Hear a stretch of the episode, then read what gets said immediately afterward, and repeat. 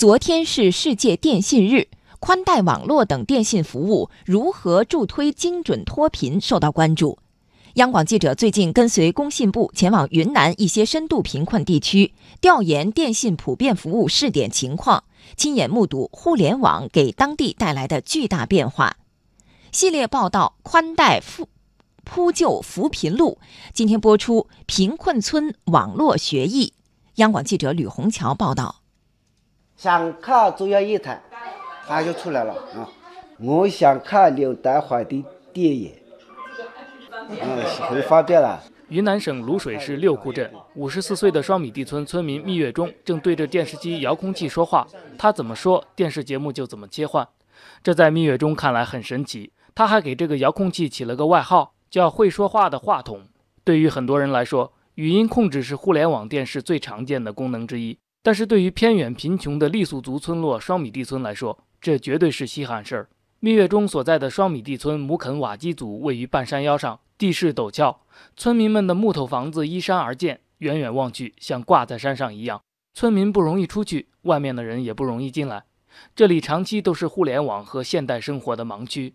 二零一六年，中国移动云南公司克服重重困难，在双米地村开通了百兆光纤和四 G 无线宽带，村子和外界的信息联系一下打通了。蜜月中年轻时没上过几天学，和其他村民一样，他不认识汉字，也不会说普通话。家里装上宽带后，他一有时间就坐在电视机旁看新闻、学普通话。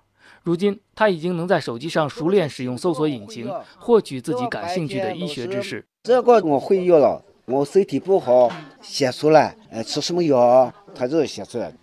那还有除了这个还用别的吗？这个你知道是什么吗？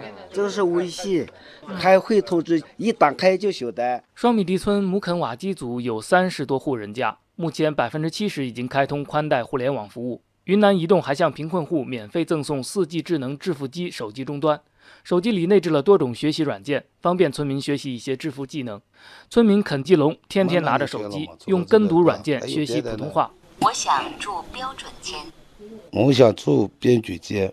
肯基龙家里只有他和读小学二年级的孙子，生活困难。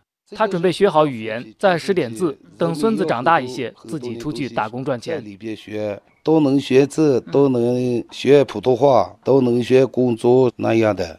我慢慢的学，有好处的。我们学会掉，也去到哪里也可以沟通别人。双米地村海拔高，土质松，不保水。村子长期以来只种玉米这种耐旱作物。宽带开通后，一些村民还在网上学习了经济植物种植技术，在政府部门的支持下，种起了核桃、花椒等，收入大幅提升。行政村通宽带是脱贫摘帽的基础性关键指标之一。双米地村以宽带缩小大山内外的数字鸿沟，这是云南网络扶贫成就的一个缩影。工信部信息通信发展司副司长梁斌说：“电信普遍服务试点工作在云南的话进展快，成效好。”使云南成为了全国较早实现行政村通宽带全覆盖的省份之一，为打赢脱贫攻坚战奠定了坚实的基础。